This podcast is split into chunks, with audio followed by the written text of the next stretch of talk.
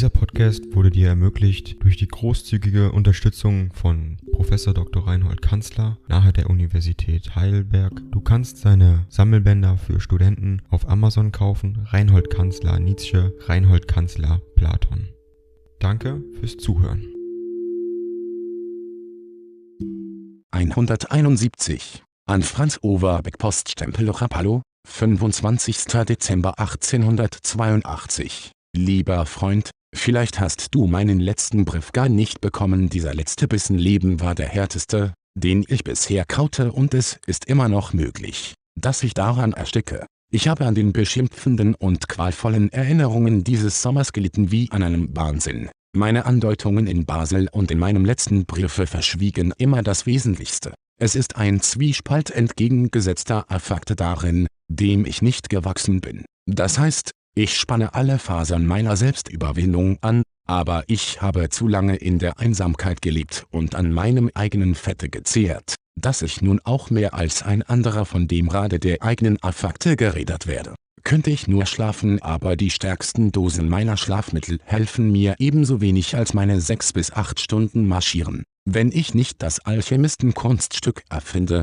auch aus diesem Kote Gold zu machen, so bin ich verloren. Ich habe da die allerschönste Gelegenheit zu beweisen, dass mir alle Erlebnisse nützlich, alle Tage heilig und alle Menschen göttlich sind, alle Menschen göttlich, mein Misstrauen ist jetzt sehr groß, ich fühle aus allem, was ich höre, Verachtung gegen mich heraus, zum Beispiel noch zuletzt aus einem Briefe von Rode. Ich will doch darauf schwören, dass er, ohne den Zufall früherer freundschaftlicher Beziehungen,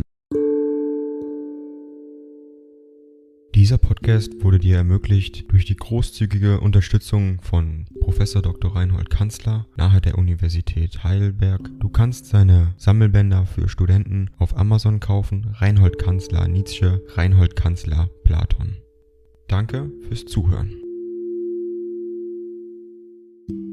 Jetzt in der schnödesten Weise über mich und meine Ziele aburteilen würde. Gestern habe ich nun auch mit meiner Mutter den brieflichen Verkehr abgebrochen, es war nicht mehr zum Aushalten, und es wäre besser gewesen, ich hätte es längst nicht mehr ausgehalten. Wie weit inzwischen die feindseligen Urteile meiner Angehörigen um sich gegriffen haben und mir den Ruf verderben nun? Ich möchte es immer noch lieber wissen als an dieser Ungewissheit leiden. Mein Verhältnis zu Lu liegt in den letzten schmerzhaftesten Zügen, so glaube ich heute wenigstens. Später, wenn es ein später gibt, will ich auch darüber ein Wort sagen. Mitleid, mein lieber Freund, ist eine Art Hölle, was auch die Anhänger Schopenhauers sagen mögen. Ich frage dich nicht, was soll ich machen? Einige Male dachte ich daran, mir in Basel ein Stübchen zu mieten, euch hier und da zu besuchen und Vorlesungen zu hören. Einige Male dachte ich auch ans Gegenteil, meine Einsamkeit und Entsagung auf ihren letzten Punkt zu treiben und,